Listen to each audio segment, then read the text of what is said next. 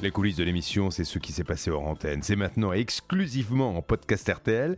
Charlotte, aujourd'hui encore beaucoup de cas de négociation. Alors sur quoi avez-vous envie de revenir? Céline et Bernard, vous restez avec moi pour les coulisses de l'émission. Et donc première question, c'est toi Céline qui va commencer.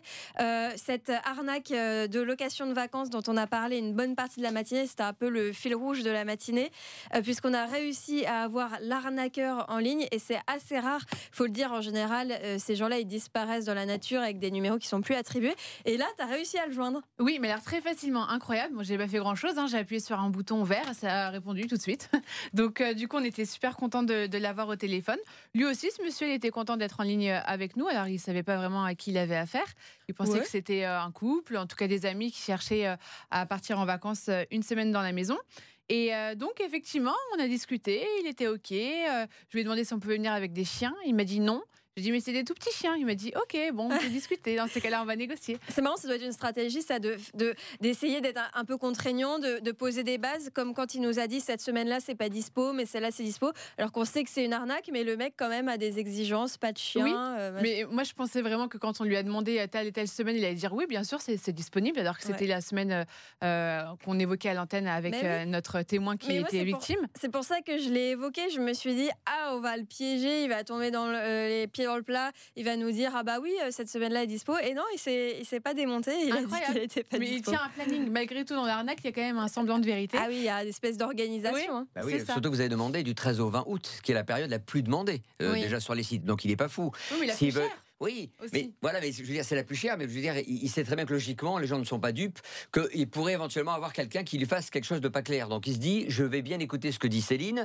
Elle est mariée donc avec son, son mari, puisque donc il, euh, elle était mariée avec Julien pour, pour la circonstance, et on a senti justement cette collusion ah sympathique. C'était très drôle ce jeu de rôle parce que ça jouait très bien. Et Céline était ravie. Je ne pense pas que Gaspard, son cher et tendre, soit d'accord quand il entendra le podcast. Il sera pas ravi, ravi. Mais c'est vrai que l'arnaque est quand même hyper bien ficelée, c'est quand même incroyable. Alors il y a des, euh, y a des gens sur Twitter qui nous ont écrit en nous disant il avait un modificateur de voix.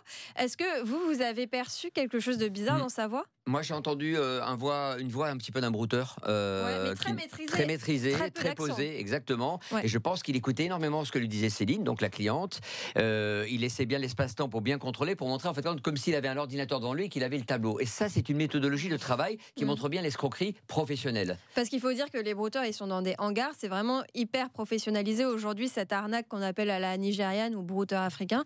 Et ils sont dans des hangars, ils ont des ordinateurs, ils ont même, à mon avis, des patrons qui gère euh, un petit peu tout ça pour essayer d'arnaquer un maximum de gens. Euh, et, ça peut être de la location, de la vente de voitures, enfin ça peut être tout et n'importe quoi. 2000 euros, on parlait de 50 euh, personnes qui ont été escroquées, ça, fait, ça, ça fait 100 000 euros, quoi, hein, ça va vite. Hein. ce qui est fou, c'est quand même dans les messages, peut-être on peut finir là-dessus sur ce dossier, mais quand même, moi j'avais envie d'y croire parce qu'effectivement il me dit non, non, mais l'argent vous me l'envoyez pas à moi, il faut passer vraiment par la plateforme. Et je lui dis ok, mais est-ce que je vous verse de l'argent tout de suite? Non, non, surtout pas, pas de dépôt de garantie dans un premier temps. Voilà, il faut signer un contrat. Donc en fait, c'est assez rassurant si on tombe sur euh, ce type de personnes. C'est ça. Je pense qu'on aurait vraiment tous pu euh, tomber dans le panneau au final. Ouais, franchement là, l'arnaque, euh, parfois elle, est grossière, mais là il faut le dire, Lola, elle pouvait pas du tout se douter une seconde que c'était une arnaque. Hors antenne, t'as pas eu plus de dialogue que ça avec ce monsieur-là Il y a rien qu'on un petit peu. Je, l'ai juste tenu un petit peu au téléphone en posant deux trois questions d'usage. Est-ce qu'on peut venir avec des enfants Pour combien la maison est, est, louée, etc. Mais en fait, il répondait à toutes mes questions et puis il m'a dit je vous tiens au courant. Effectivement, il m'a tenu au courant. Là, a priori, si on veut continuer la démarche, il faut réserver euh, via une plateforme. Euh, mais il ne répond plus à mes messages. Et quand je ah. l'appelle, maintenant, c'est correspondant occupé. Oui, donc peut-être qu'il s'est méfié à un moment. C'est très bizarre. Oui, on posait quand même beaucoup de questions. Oui, c'est ouais, c'est possible. Ouais, ouais, c'est possible. Autre moment hyper euh, surprenant de la matinée, Bernard, c'est sur le dossier de Francesca qui avait payé 38 000 euros pour la rénovation de son cabinet d'infirmière. Et donc là, on essaie de joindre un monsieur qui s'occupait des travaux et une dame qui est gérante de l'entreprise et on n'arrive pas à la joindre, on n'a pas de numéro. Ce qui est incroyable, c'est que toi, tu reçois un appel sur ton téléphone et c'est elle? Oui, elle est en numéro masqué. Comment peut-elle avoir mon numéro de téléphone? C'est impossible. Si elle n'est pas de cheville avec Jean-Hugues Boyer ou bien le carleur, personne ne peut avoir mon numéro. On est ah, tu les avais déjà appelés eux avant? Oui, exactement. Oh, donc pendant que Céline appelait, on appelait euh, par intermittence l'un et l'autre et on a laissé chacun des messages. Euh, donc euh, Jean-Hugues Boyer ne m'a jamais rappelé, d'accord? Et euh, Nadia Dani, la gérante, vous avez cité quand même son adresse, euh, ce qui était logique, parce que c'est son adresse personnelle. Mais c'est aussi l'adresse de l'entreprise. Exactement. Et elle m'a dit, la chose suivante, elle m'appelle en masqué, elle me dit, écoutez, je vous, vous m'avez cité, Et euh, elle me dit voilà, moi aujourd'hui, c'est mon ex. Euh, je suis avec lui depuis 2013, c'est mon ex. Je lui ai, euh, il m'a emprunté 170 000 euros, dit-elle. Et donc aujourd'hui, je dis mais pourquoi n'avez-vous pas porté plainte? Pourquoi euh, continuer à être gérante? Elle Sa réponse était très courte c'est compliqué.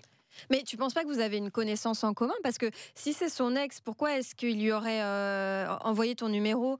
Euh, C'est impossible que ce soit quelqu'un euh, qui connaisse quelqu'un qui lui a donné ton numéro? Je ne pense pas. Je pense qu'il y a un lien euh, avec euh, le carleur euh, Ah. qui a travaillé sur le dossier, qui est l'employé de Jean-Hugues Boyer. Parce qu'elle, elle m'a dit qu'elle n'était plus en contact avec Jean-Hugues Boyer alors qu'elle gère la société. Ou Ouais. bien elle nous a menti sur toute la ligne. Et euh, comme j'ai appelé avec un numéro démasqué, il a pu lui dire à elle Rappelle, c'est toi qui es la gérante, démerde-toi Mm. avec eux. C'est possible, je n'en sais rien. Et ça pourrait, tu, tu le confirmes, être le carleur qui lui aurait donné tes coordonnées. Oui, parce que je ne vois pas d'autre solution. C'est pas Nadia Dani, je n'ai rien contre elle. Elle est gérante d'une société.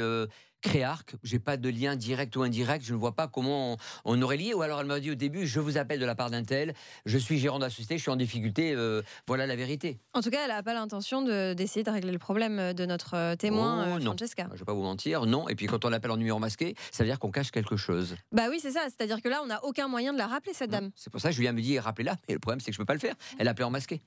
Et Jean-Luc, Jean-Luc, Jean-Hugues, Jean-Hugues Boyer, pas de nouvelles. Alors, il aurait eu Hervé Pouchol en texto, lui disant Ah. euh, À cause de vous, maintenant j'ai des avis négatifs sur Google, je vais vous attaquer, vous.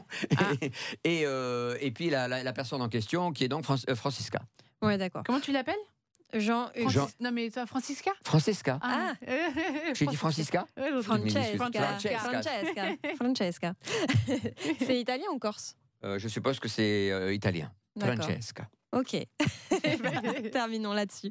Merci Bernard, merci Céline. À demain dans CPV. À demain.